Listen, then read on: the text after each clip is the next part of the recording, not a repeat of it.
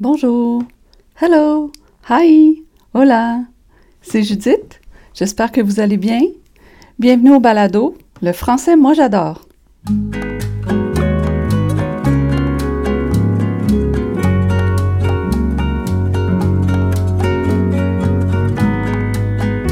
Bonsoir. Je dis bonsoir parce qu'il est presque 10 heures, 10 euh, heures du soir, 21h58 à mon ordinateur.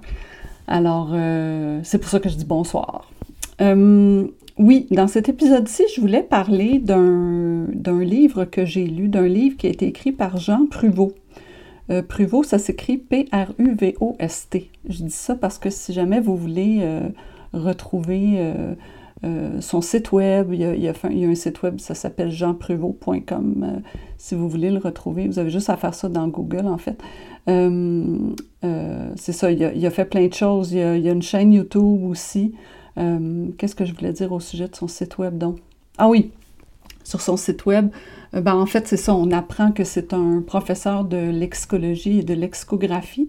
Alors, il s'intéresse au vocabulaire, il s'intéresse aux mots, il s'intéresse au dictionnaire.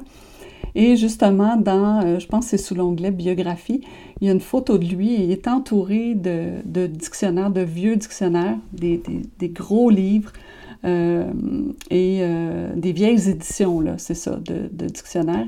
En plus de les étudier, il les collectionne. Alors, il y en a vraiment beaucoup chez lui. Et il en parle dans un autre livre, en fait. Sais ça, c'est que j'ai lu ça dans un autre livre que j'ai lu, mais je ne voulais pas parler de ce livre-là. Euh, mais là, attendez, là, ce ne sera pas clair. Je recommence. Donc, le livre dans lequel j'ai appris qu'il collectionnait les dictionnaires et tout ça, ça s'intitule Le Dico des dictionnaires. Dico, c'est comme un petit diminutif, un petit surnom pour dire euh, dictionnaire. Donc, c'est comme si on disait le dictionnaire des dictionnaires. C'est classé par ordre alphabétique, les chapitres dans, dans ce livre-là. Puis dans, dans, dans ce livre-là, donc, le discours des dictionnaires, il, fait un peu l'historique euh, de, de, de, grands dictionnaires, dont le Larousse. Euh, c'est un super bon livre aussi. Euh, c'est là qu'il raconte effectivement, là, dans, son, dans, son, dans son avant-propos, dis-je bien, que c'est ça, qu'il a commencé à acheter des dictionnaires euh, quand il avait 20 ans, puis euh, il n'a pas arrêté durant toute sa vie, je pense. Il en a acheté plein, puis ça remplit les murs de, son appartement et tout ça. Euh, c'est drôle, c'est intéressant. Puis, donc, c'est ça. Donc, il y a un site web. mais puis l'autre livre dont, je voulais vraiment parler là, dans, l'épisode, je vais, je vais vous dire le, titre dans quelques instants. Mais avant, je voulais juste vous dire, c'est ça qu'il y il y a le site web, mais il y a aussi une chaîne YouTube. Il est 10 heures du soir, hein. on dirait que je n'ai pas les idées claires. Je vais essayer d'être claire. Donc, il y a une chaîne YouTube. Alors, vous faites Jean Pruvot sur YouTube, vous allez le trouver aussi. Et euh, ce qu'il fait dans, sa chaîne, c'est que euh, il fait des, petites vidéos, évidemment. Euh, des vidéos de 4 minutes, 5, 6 minutes, là, ça dépend. Et en, généralement, il raconte l'histoire d'un mot, d'un seul mot. il fait son étymologie, donc il raconte l'origine du mot. Euh, puis évidemment, il va puiser à... Euh, il va citer des fois des, passages d'écrivains, euh, d'écrivaines qui vont nommer, qui vont nommer le mot dans leur livre. c'est super intéressant ce qu'il fait. Puis aussi, des fois, il chante des chansons. Il joue de la guitare et il chante des chansons qu'il a lui-même composées sur les dictionnaires, les mots et tout ça. C'est super sympathique ce qu'il fait. Il vulgarise vraiment bien. Euh, la matière, euh, les, notions qu'il veut transmettre. En tout cas, je vous invite à le découvrir. Je vous invite vraiment à aller, euh, aller visiter sa chaîne YouTube. Ça vaut la peine. Ça vaut vraiment la peine. Bon, alors j'arrive au livre dont je voulais parler dans cet épisode. Ça s'intitule donc de Jean Pruvot, évidemment. Ça s'intitule Nos ancêtres les Arabes, ce que notre langue leur doit. Pourquoi? Parce que ce qu'il raconte dans ce livre-là, finalement, c'est tous les emprunts que le français, la langue française, a fait, les emprunts qu'elle a fait, oui, j'essaie de conjuguer mais mon participe passé comme du monde, les emprunts que le français a fait à l'arabe. Il y en a plein, il y en a plein. Euh, et puis, euh, en fait, je vais vous lire euh, un petit passage le tiré de la page 32, où il explique, il raconte quelque chose d'intéressant. Il dit Il importe effectivement de garder à l'esprit que s'agissant du nombre de mots empruntés par notre langue française à d'autres langues étrangères, la langue arabe vient en troisième position, juste après la langue anglaise et la langue italienne. Moi, je ne savais pas ça.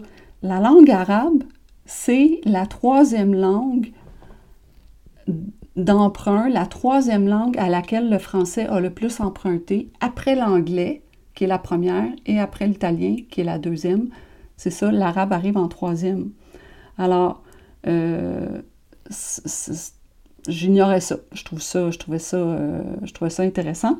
Et, euh, et là, il continue en disant, c'est un constat qu'on a tous ou presque occulté, tant les mots italiens et arabes d'emprunt plus anciens que l'anglais donc, euh, c'est ça, c'est clair. Hein? on a emprunté les mots italiens et arabes avant d'emprunter des mots à l'anglais. il y a des mots qu'on a empruntés à l'anglais il, y a très longtemps, là, mais euh, peut-être de manière générale, j'ai l'impression que les mots qu'on a empruntés à l'anglais sont plus récents que ceux qu'on a empruntés à l'italien et à l'arabe.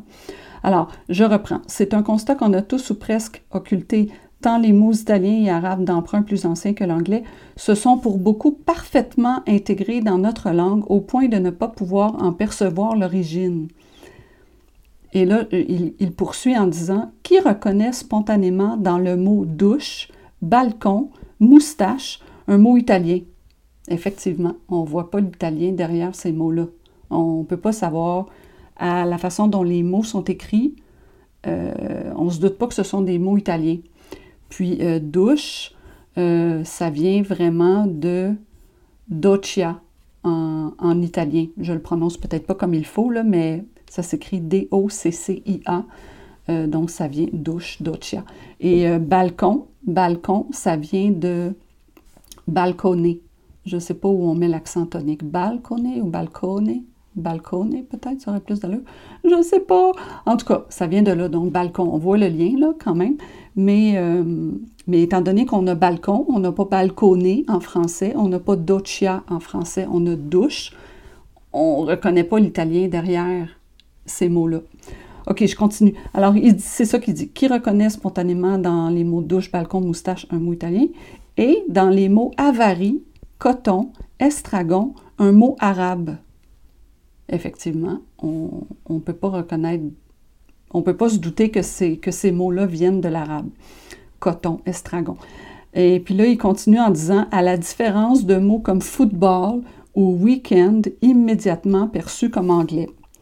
Puis effectivement, quand on voit football weekend, on reconnaît tout de suite des mots anglais à cause de la consonance du mot, à cause de l'orthographe du mot. Euh, puis, en fait, euh, ce que je voulais vous raconter là, dans cet épisode-ci, c'était euh, faire... En fait, je voulais revenir sur quelques mots, quelques exemples qu'il donne dans son livre, parce qu'il y en a vraiment des dizaines, euh, quelques mots que le français a empruntés à l'arabe, des mots, il y a comme deux types de mots, il y en a qui sont reconnaissables tout de suite, un peu comme football qui est reconnaissable tout de suite comme étant un mot anglais. Il y a des mots qu'on a empruntés à l'arabe qui sont reconnaissables tout de suite et il y en a d'autres qui le sont presque pas. Là. Alors, les, mots qu'on peut reconnaître plus facilement, euh, j'ai trois exemples. Alors, il y a le mot chouya. Tu sais, quand on dit un chouya de quelque chose, ça veut dire un petit peu, une petite quantité de quelque chose. Chouya, ben juste avec la consonance, effectivement, on se rend compte que ça n'a pas l'air d'être un mot français. Il est passé en français. C'est maintenant un mot français, mais on, sent qu'il ne vient pas du français. Alors, il vient de l'arabe. On peut l'écrire de différentes façons en français, C-H-O-U-Y-A, C-H-O-U-I-A ou C-H-O-U-I tréma A, un chouïa. OK. L'autre mot que je voulais, euh, euh, donner comme exemple, c'est djellaba. Djellaba qui s'écrit D-J-E-L-L-A-B-A. Ben, un mot en français qui commence par D-J. Euh, il n'y en a pas, je ne sais même pas s'il y en a d'autres. Il y en a peut-être d'autres, j'ai oublié de vérifier. Mais s'il y en a, il n'y en a vraiment pas beaucoup.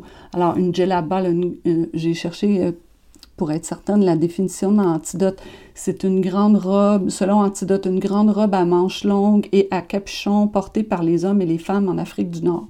Ce que dit Antidote. Donc, une djellaba, effectivement, avec juste la, consonance, encore une fois, on reconnaît que euh, c'est un mot qu'on a emprunté euh, à l'arabe. Et le dernier mot euh, dont je voulais parler, c'est souk. Un souk, un marché public, souk, S-O-U-K. Ben ça, c'est pareil, un mot qui se finit par K en français c'est très rare. En français, les mots, la plupart du temps, euh, ben pas la plupart du temps, là, parce que je ne suis pas certaine, je ne suis, pas linguiste, mais euh, euh, ils se finissent par E. Hein, il y a plein de mots en français qui se finissent par E. Alors, souk, ça finit par K, on voit tout de suite que c'est un mot emprunté à l'arabe. Mais il y a des mots, c'est ça, comme ceux qu'il a donnés dans, dans, la citation que je, que je vous ai lue, qui sont vraiment beaucoup plus difficiles à détecter, dont l'origine finalement étrangère est plus difficile à détecter. Et euh, moi, je voulais donner d'autres exemples de mots comme ça. Euh, il y a le mot sucre. Le mot sucre, en fait, au départ, ça vient d'un mot euh, sanskrit. donc, le sanskrit, c'est une langue indienne. Et le mot au départ, c'était sarkara. Donc, euh, Pruvot, dans son livre, il l'a écrit C-C-D-A-R-K-A-R-A, Sarkara. Puis ce mot-là, ça, voulait, ça désignait un grain, un, petit grain, là, un grain. Puis, c'est devenu, Sarkara est devenu en latin saccharum et en arabe soukar. Soukar, je ne le prononce pas bien. En italien, c'est devenu zucchero. Je ne le prononce sûrement pas bien non plus en français sucre, en espagnol azúcar. Alors, on voit vraiment la, la, ressemblance, puis même en anglais, il y a une ressemblance sugar. Bien, c'est sûr pas quand on le prononce, mais l'orthographe du mot, S-U-G-A-R, sucre, sugar, sugar, en tout cas, c'est moi qui vois une ressemblance. Il me semble qu'il y a une ressemblance. Trouvez-vous qu'il y a une ressemblance? en tout cas, euh, donc il y avait ce mot-là. Il y avait aussi le mot, attendez une seconde. En fait, c'est pas un mot, c'est deux mots. Les mots chiffre et zéro. Ces deux mots-là, en français, ont la même origine arabe. Cette origine-là, c'est le mot sifr, S-I-F-R. J'ai cherché comment le prononcer. J'ai trouvé un, j'ai trouvé un monsieur sur YouTube qui, euh, enseigne l'arabe et lui, il me semble qu'il prononçait sifr. Sifr. Mais je ne suis pas tout à fait certaine. Alors, en tout cas, il me semble, ça ressemblait à ça. Euh, en tout cas, ça s'écrit S-I-F-R. OK, donc on va dire sifr. Eh bien, ce mot-là, en arabe, euh, c'est ce qu'il a dit le monsieur d'ailleurs dans la vidéo que j'ai trouvée. Il disait que ça voulait dire vide. Donc, ça représente le vide. Puis le vide, ben c'est le zéro. Le zéro, c'est l'absence de l'absence de tout, c'est l'ensemble vide, le zéro. Le zéro, il n'y a rien. Bon. Euh, mais c'est ça. Donc, ça commence par ce mot-là, cifre, S-I-F-R, qui a été repris en latin pour devenir zephyrum. Après ça, il est passé en italien pour devenir zefiro, zefiro. Je suis pas capable de prononcer les R. Euh, les R euh, roulés, là, en espagnol, je suis pas capable. Ça doit être pareil en italien, je suis pas capable. Je suis désolée. Euh, et après ça, donc, de Zéphiro, c'est devenu, c'est pas, c'est devenu zéro. C'est devenu zéro en français. Alors, c'est, c'est fou, non? C'est fascinant. Trouvez-vous? Trouvez-vous que c'est fascinant? J'espère que oui. Alors, il y avait ça. Puis l'autre mot dont je voulais parler, c'est le mot nénuphar. Mais là, avec nénuphar, on entre dans la dans l'orthographe du mot beaucoup. En fait, c'est un, peu ça qui m'a qui m'a intéressé parce que le mot nénuphar, bon déjà nénuphar, un nénuphar en anglais, c'est euh, water lily. Hein, c'est ça, il me semble, oui. Water lily. Donc, le mot nénuphar, en français, il vient de l'arabe. Bon. Et, euh, mais quand on l'a écrit en français, la façon dont on l'a orthographié au début, ça s'est écrit N-E accent aigu, N-U-F-A-R. Nénuphar. F-A-R, la terminaison, donc la, dernière syllabe. ça s'est écrit comme ça dans plein de dictionnaires, même dans le dictionnaire de l'Académie française. Euh, c'est Pruvot, évidemment, qui raconte ça.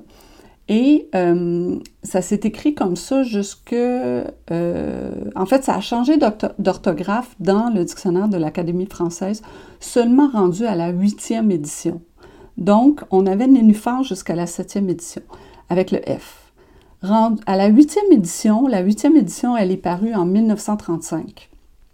Le mot nénuphar, à partir de ce moment-là, c'est écrit avec le PH, le son F, F mais PH, N-E accent aigu, N-U-P-H-A-R, nénuphar. Puis là, c'est resté comme ça. Jusque euh, en 1990, au moment où il y a eu euh, la réforme de l'orthographe. Donc, on a voulu, en 1990, il y avait eu d'autres réformes de l'orthographe avant dans la langue française, euh, mais on les avait oubliées hein, parce qu'on n'était pas nés. C'est pas drôle. Euh, mais celle de 1990, donc euh, c'est la, la, plus récente, même si elle commence à dater un petit peu, hein, 1990. Euh, mais en 1990, donc, c'est ça. Il y a eu des, des, propositions de rectification de l'orthographe. Parmi ces propositions-là, on a proposé que le mot nénuphar s'écrive avec un F plutôt que le PH, en arguant que le mot était d'origine arabe. Donc, c'était plus logique de l'écrire avec un F qu'avec un PH. ça se tient, c'est un raisonnement qui a beaucoup de sens, qui est très logique selon moi, parce qu'effectivement, si le mot nénuphar était écrit en arabe, avec les symboles, les signes de l'alphabet arabe, à ce moment-là, le fa de nénuphar euh, on l'écrirait avec le, symbole, la lettre Fa en arabe, qui, est, un, signe qui ressemble euh, peut-être à un canot. C'est difficile de décrire ce, c'est difficile à décrire quand on n'a pas d'image, puis que c'est juste euh, qu'on est juste en train de parler. Mais il me semble, oui, on pourrait dire que ça ressemble à un petit canot, peut-être avec, oui, c'est ça. Puis il y a un point au-dessus de l'extrémité droite. Donc ça, c'est le fa en arabe. Bon, ben, ce, symbole-là, lorsqu'on transcrit la langue arabe en français, euh, quand on fait ce qu'on appelle de la translittération, c'est-à-dire de, transcrire, c'est ça, un alphabet dans un autre alphabet. Bien là, il faut trouver les sons qui correspondent. Puis le fa, normalement, il est transcrit en français avec la lettre F et non avec le PH qui fait aussi le Fa, euh, qui fait aussi le, son F, F, F. Mais normalement, on, transcrit avec, le, avec la lettre F. Alors, c'est logique, ce serait logique d'écrire nénuphar euh, avec un F. Voilà, c'était la, c'était ma conclusion là-dessus. Trouvez-vous que c'est logique? Moi, je trouve ça très logique. Puis depuis ce temps-là, depuis que j'ai appris ça, J'écris toujours nénuphar avec un F. C'est pas que j'écrive le mot très souvent, hein? C'est certain que nénuphar. Mettons que on voit pas ça souvent des nénuphars. my God. J'essaie de, de repenser à la dernière fois où j'ai vu un nénuphar, un vrai là, un vrai. Euh, tu sais, le nénuphar, la plante là, aquatique, là, la plante qui, les feuilles vertes, là, puis la fleur au milieu. Bon, tout le monde sait ce que c'est qu'un nénuphar, mais il me semble que euh, on n'en voit pas tant que ça, là, effectivement. C'est malheureux parce que c'est une très belle plante.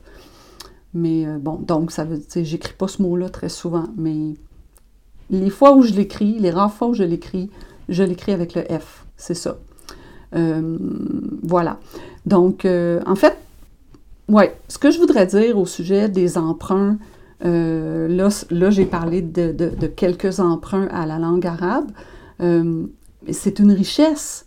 En fait, c'est ce que je voudrais qu'on retienne peut-être de, cet épisode-ci, c'est que c'est vraiment, c'est la beauté d'une langue quand une langue peut puiser à même d'autres langues pour nommer des réalités qui n'existent pas dans, sa langue, ben on n'a pas le choix d'aller chercher des mots, on n'a pas le choix d'emprunter des mots à d'autres langues.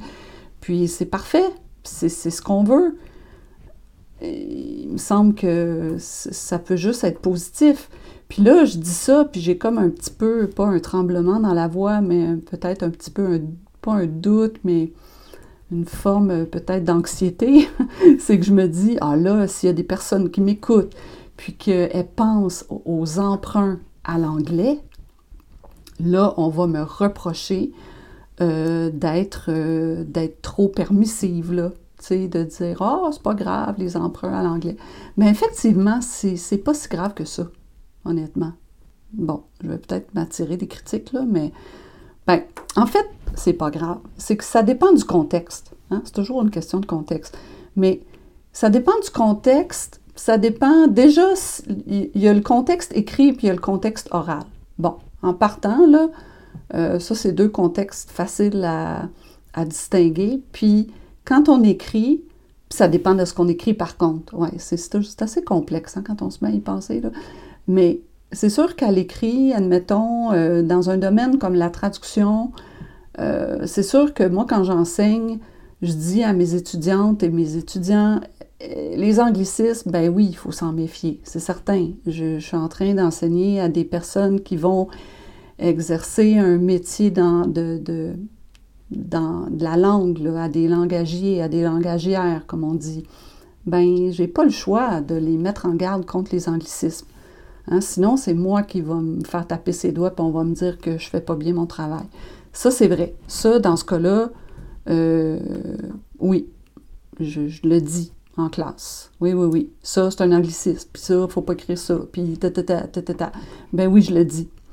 Mais je dis aussi, par contre, que ça dépend du contexte. Si euh, vous êtes en train de jaser avec vos amis, euh, ben là, puis que vous dites un mot ou vous entendez quelqu'un dire un anglicisme, ben c'est pas grave. Il faut laisser aller, là. Il faut euh, passer par-dessus ça. Puis il faut pas se stresser avec ça non plus.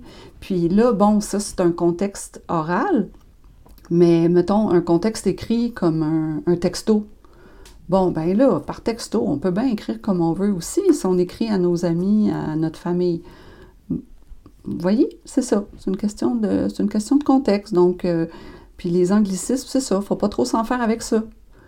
Puis ça va pas, ça va pas faire disparaître le français. Ça n'a rien à voir. Euh, puis des fois, il y a des anglicismes qui sont, euh, qui sont justifiés, qui sont nécessaires. Mettons qu'on prend le mot football dont on parlait au début, dont je parlais au début. Ben, football, euh, comment on ferait pour traduire ça, football? Ballon de pied. Ballon de pied. Ben, c'est pas facile. On pourrait, on aurait pu. Peut-être que ça a déjà, il y a peut-être déjà eu une tentative de traduire le mot football par ballon de pied. Euh, non, je fais exprès, là, c'est pas très ballon de pied, je pense que ça n'a aucun sens. Mais en tout cas, admettons, admettons. Peut-être qu'il y, y, a eu une tentative de traduire le mot, puis c'est pas resté. Bon, mais c'est ça. Des fois, on essaie des affaires, puis ça marche pas. Euh, mettons, basketball, bon, c'est vrai qu'il existe ballon-panier. C'est vrai. Bon, je sais pas à quel point euh, on utilise ballon-panier. Est-ce qu'on utilise plus ballon-panier que, que basketball? Puis peut-être je suis en train de dire une énormité, là. Peut-être que ballon panier, c'est même pas l'équivalent français de basketball. Attendez, je vérifie. Basketball. Je suis dans Antidote. Il n'y a même pas ballon panier. Il parle même pas de ballon panier. Sport, deux équipes de cinq joueurs s'affrontent, ta, basketball, non masculin. Il dit synonyme balle au panier ou au Québec, ballon, panier, ballon, trait d'union, panier. Ah oui. Ça se prononce mal, ballon, panier, ballon, panier. Excusez-moi, je suis fatiguée. Donc, euh, bon, c'est ça. Mais je pense que les gens doivent dire quand même basketball encore. Euh, puis on aurait pu adopter ballon panier, là, puis peut-être qu'un jour tout le monde va dire ballon panier au Québec. Puis pourquoi pas? C'est bien correct. C'est bien correct. Ce serait bien correct. Euh, mais c'est ça, ça aussi, c'est une autre chose, c'est que c'est l'usage qui va décider c'est l'usage, ça veut dire les locuteurs, les locutrices de la langue, les gens qui parlent la langue.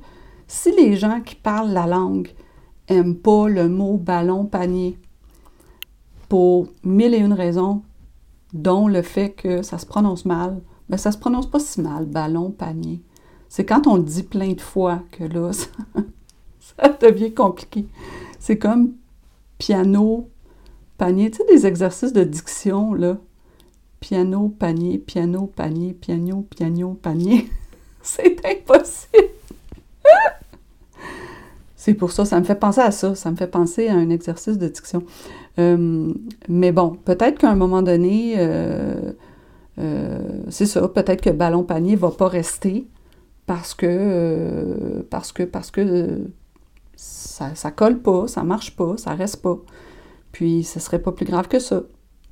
En tout cas, bon, voilà. Je, vais, je pense que je vais conclure là-dessus avant de, avant de continuer de, mêler encore plus. j'espère que j'espère que je vous ai pas perdu en cours de route. Bon, ben je vous remercie encore euh, d'avoir été là, puis je vous dis bonne nuit. Dormez bien. Bye.